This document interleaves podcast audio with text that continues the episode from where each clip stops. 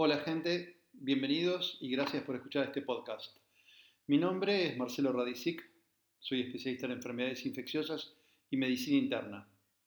En este podcast, grabado el 10 de julio de 2021, estaré compartiendo con ustedes una adaptación de los contenidos del podcast de la revista Nature, en el cual Noah Baker y Ewan Calloway discuten las implicancias del preprint, del eh, manuscrito publicado en el sitio web MedArchive el 1 de julio. En este preprint, los investigadores que desarrollaron la vacuna de Oxford AstraZeneca comunican que por primera vez se ha podido determinar la existencia de un correlato de protección entre ciertos niveles de anticuerpos neutralizantes y la existencia de una verdadera protección eficaz que esté brindada por la vacuna. La, publicación puede ser consultada desde la nota que acompaña este podcast en el sitio web. Así que es la gran noticia de esta semana. Una historia que ha venido acercándose hacia nosotros durante un largo tiempo. Así que vamos a hablar primero que nada de qué significa correlato de protección. Vamos a profundizar sobre este tema, pero digamos primero que nada de qué hablamos cuando hablamos de correlato de protección. En general, cuando hablamos de vacunas de coronavirus, o cualquier vacuna en general, cada vez que se tiene una vacuna, a menos que sea 100% efectiva, va a haber gente que pese a estar vacunada, lamentablemente aún así va a contraer la infección, aun cuando la mayoría de la gente esté protegida por la vacuna. Un correlato de protección es alguna forma de medición inmunológica o de determinación de un marcador inmunológico que le va a permitir a uno saber quién es quién quién quedó protegido durante esa vacunación y qué personas podrían no estarlo. Y la pregunta que surge es, ¿por qué es tan importante la información de este preprint? En él se detallan la existencia de marcadores tremendamente útiles para los desarrolladores de vacunas, para los inmunólogos. ¿Por qué esto es así? Hasta este momento, cuando se desarrollaban vacunas para coronavirus, lo que era necesario hacer era generar ensayos clínicos enormes que involucraban enrolar decenas de miles de pacientes. Y en estos estudios lo que se hacía era asignar a estos eh, sujetos de investigación ya sea a recibir vacuna activa o a recibir placebo. Y estos pacientes eran seguidos a lo largo del tiempo para ver quiénes contraían COVID-19 y quiénes no, y después de la comparación de las tasas de adquisición de infección entre el grupo que había recibido placebo y el grupo que había recibido vacuna activa, se podía medir de forma directa la efectividad de la vacuna. Ahora bien, ahora en este punto en el que nos encontramos, se hace cada vez más difícil implementar estudios de investigación que impliquen enrolar 30, 40 o 50 mil personas, sobre todo cuando es un momento en donde las vacunas efectivas ya están disponibles. Lo ideal sería tener la posibilidad de dar vacunas a números más pequeños de personas y tener una idea de si funciona o no a menor escala. Esto es teóricamente posible si yo puedo tener un correlato de protección confiable, es decir, una medición de anticuerpos o alguna medición inmunológica similar. Entonces no es necesario esperar ahí a que las vacunas enroladas, perdón, a que las personas enroladas contraigan la enfermedad por coronavirus para determinar la eficacia de la vacuna que yo estoy estudiando, sino que simplemente puedo realizar un análisis de laboratorio y medir ese correlato de protección. Y si ese correlato está bien documentado, esa información puede usarse para aprobar la vacuna. En el caso de otras vacunas para virus distintos que el coronavirus, se sabe, por ejemplo, cuál es el nivel de anticuerpos que correlaciona con protección. Uno vacuna a las personas, las personas desarrollan una respuesta de anticuerpos frente a esa vacuna y gracias a esa, respuesta existe una posibilidad muy fuerte de que estén verdaderamente protegidos. Uno no puede dar una garantía absoluta porque no, no es así como funcionan las cosas, pero uno está hablando de una probabilidad realmente muy fuerte. Entonces, cuando los resultados lucen lo suficientemente bien en el estudio de una vacuna, uno puede pasar a suministrar esa vacuna a la población, siempre y cuando no exista un problema de seguridad, que es una cosa totalmente distinta a lo que es correlato de protección. Al principio de la conversación dije que esta historia venía dando vueltas desde hace bastante tiempo. Las vacunas para coronavirus ya llevan un tiempo bastante importante dando vueltas y eh, se han aplicado a gran número de personas y se han recolectado una enormidad de datos. Sin embargo, recién ahora estamos empezando a ver por primera vez datos claros en humanos que indican cuál es el correlato, cuál sería, cuál podría ser ese correlato de protección. ¿Por qué ha tomado tanto tiempo y qué es lo que estamos empezando a ver recién ahora? Bueno, hay algunas razones para eso. La primera es una muy buena razón, que es que las primeras vacunas en desarrollarse, las de ARN mensajero de Pfizer y Moderna, fueron tremendamente eficaces. Y por ese motivo fue muy difícil determinar un correlato de protección para ellas. Una de las maneras más confiables en las que esto se abordó fue observar los datos en los grandes ensayos clínicos y observar a la gente que había recibido la vacuna, pero que pese a ello contraía la enfermedad por coronavirus, COVID-19, eh, y lo que se hizo fue comparar a estas personas que pese a estar vacunadas habían adquirido la infección con las que se habían vacunado y no habían contraído la enfermedad, prestándole una especial atención a cuáles eran las diferencias de su perfil inmunológico. Por ejemplo, niveles de anticuerpos, niveles de respuesta celular T y otras mediciones inmunológicas, y tratar de ver si existía un umbral por arriba del cual uno estaba protegido y por debajo del cual uno no lo estaba.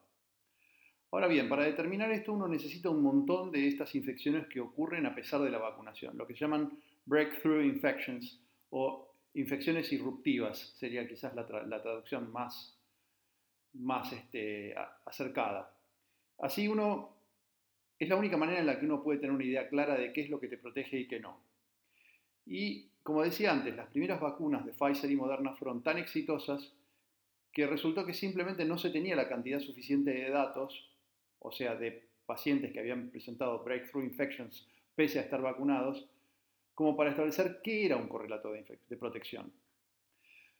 En la medida en que estos estudios continuaron, se pudo observar con mayor claridad porque uno tenía un número mayor de infecciones irruptivas. Ahora bien, realizar estas mediciones es algo que implica medir de una manera muy precisa anticuerpos de ciertos tipos, otros marcadores inmunológicos, y no es algo sencillo, tiene que hacerse de manera reproducible. Por ejemplo, no es posible hacerlo en laboratorios distintos distribuidos a lo largo de un país. No es lo mismo que hacerlo en un único sitio, de manera repetida, en un mismo sitio, en momentos diferentes. Y eso implica un montón de trabajo de laboratorio en un montón de muestras y es necesario hacer un montón de pruebas estadísticas complicadas sobre estos resultados y controlar las respuestas obtenidas una, dos, tres veces. Y ese es el motivo por el cual ha llevado tiempo obtener estas respuestas. Y algo que complica todavía las cosas más es que la vacuna nos tiene que proteger contra algo que es un blanco móvil. Cada vacuna está diseñada para proteger contra una variante particular del virus. En la medida que aparecen nuevas variantes, eso complica también seleccionar cuál de las diferentes partes de la respuesta inmune es la que determina que un individuo esté protegido contra el virus o no. En general la idea es ser cautelosos. Cada vez que se encuentra algún correlato de, protección es preferible que uno se equivoque del lado de la, de la seguridad, del exceso de cautela. Tener un cierto margen de error eligiendo un valor superior al que uno encuentra como correlato.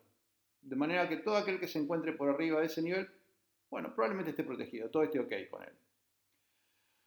O sea, cuando hablamos de correlato de protección estamos hablando de alguna medición. Lo clásico es niveles de anticuerpos, que eventualmente correlacionen con protección. Eso no significa que los niveles de anticuerpos expliquen la protección. Las vacunas tienen distintos mecanismos por los cuales se genera la protección. Por ejemplo, las vacunas basadas en adenovirus, por ejemplo la de Oxford AstraZeneca, son vacunas en donde la respuesta de inmunidad celular T pareciera jugar un papel sumamente importante en la protección y son vacunas que no levantan tanto nivel de anticuerpos neutralizantes. Sin embargo, son muy eficaces sobre todo para proteger de infecciones graves que a uno lo llevan a la internación. En cambio, en las vacunas de ARN, como las de Pfizer o la de Moderna, lo que se observó es que se generan títulos muy altos de anticuerpos neutralizantes y esto era lo que hasta acá se pensaba que correlacionaba con, la protección.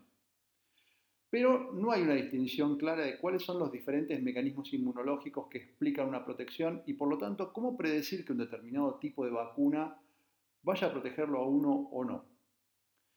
Entonces, es muy importante que la comunidad científica tenga un consenso en qué es un correlato de protección. Y todavía más importante que entender el mecanismo de ese correlato es que uno lo pueda medir, que uno pueda tomar una muestra de sangre, llevarla al laboratorio, hacer una medición que sea fácil de hacer, para saber si ese correlato de protección está o no está. Y en la medida en que esto pase, eso va a ser mucho más fácil el desarrollo de vacunas nuevas, por ejemplo, contra nuevas variantes. Es muy difícil decirle a un científico que no tiene que entender algo y que simplemente lo tiene que medir. Eh, pero quizás ni siquiera entendamos plenamente todos los mecanismos por los cuales otras vacunas que sabemos que nos protegen, nos protegen. No es que no tengamos la menor idea, pero realmente no tenemos una comprensión del 100% de por qué algunas vacunas nos protegen. Lo importante es que finalmente nosotros tengamos algo que podamos medir y que permita avanzar con las vacunas sin necesidad de correr ensayos clínicos con decenas de miles de pacientes a costos de cientos de millones de dólares. Y la importancia de este manuscrito, aún no publicado, es que nos muestra por primera vez un correlato de protección claro. Esta publicación viene del mismo equipo de Oxford que desarrolló la vacuna de AstraZeneca y usan información que fue obtenida en los ensayos clínicos de la vacuna de Oxford realizados en Reino Unido y en otros países como por ejemplo Brasil. Ahora bien, existe cierto grado de superposición en el perfil inmunológico de los individuos estudiados. Entonces, han tenido que desarrollar un modelo estadístico algo imaginativo y sofisticado para entender bien cuáles eran las personas que tenían probabilidad de infectarse y cuáles no.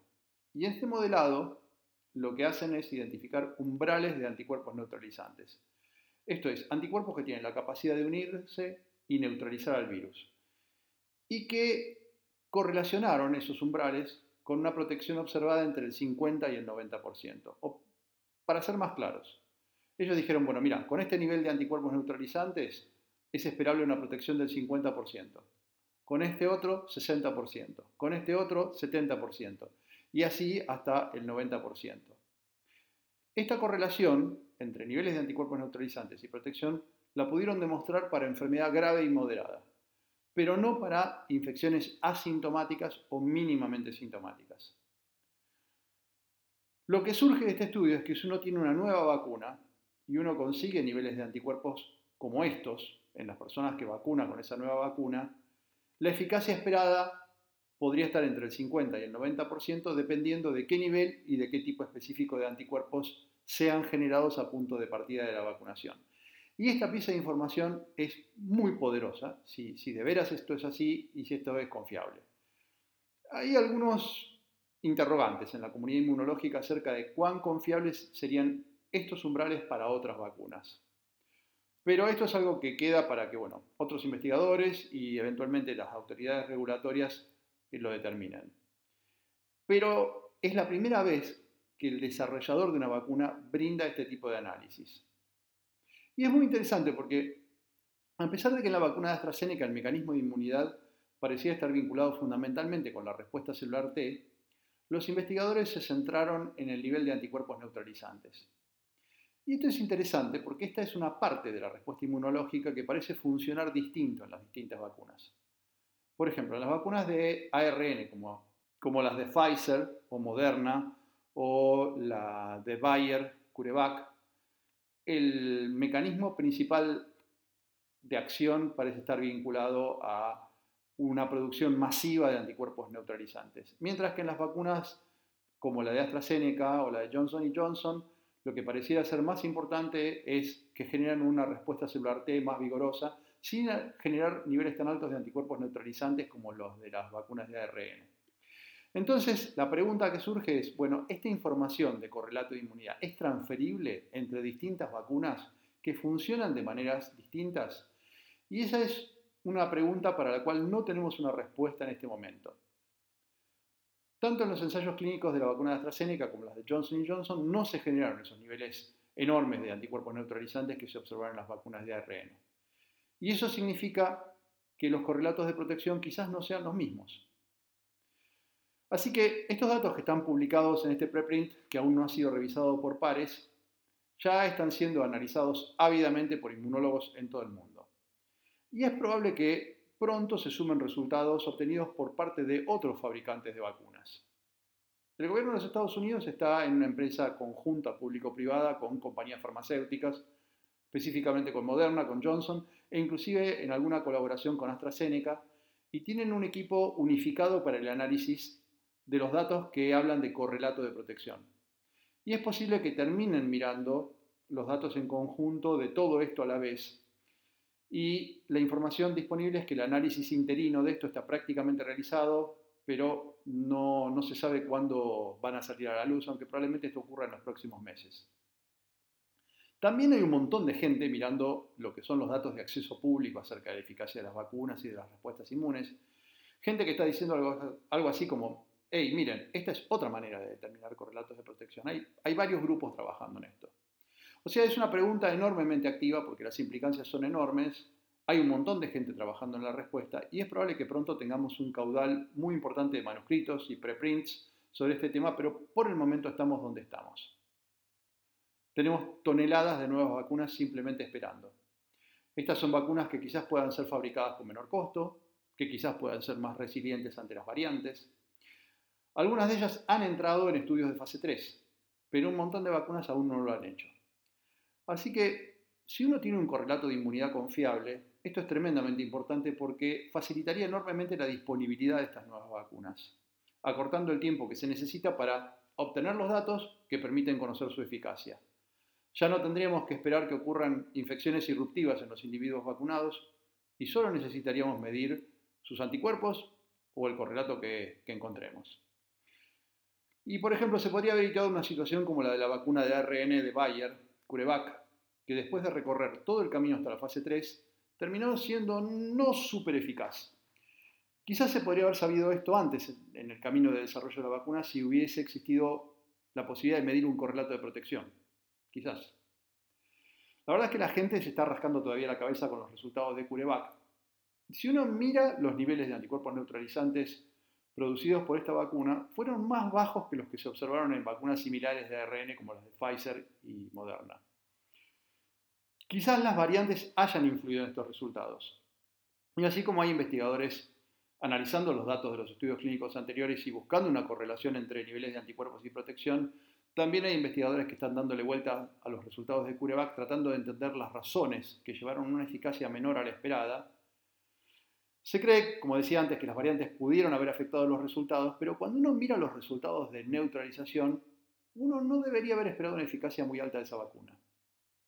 En fin, el método que desarrolló la gente de Oxford es absolutamente vital para el futuro del desarrollo de vacunas.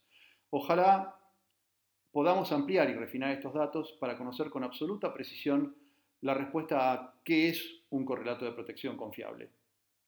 Muchas gracias por su escucha y hasta la próxima.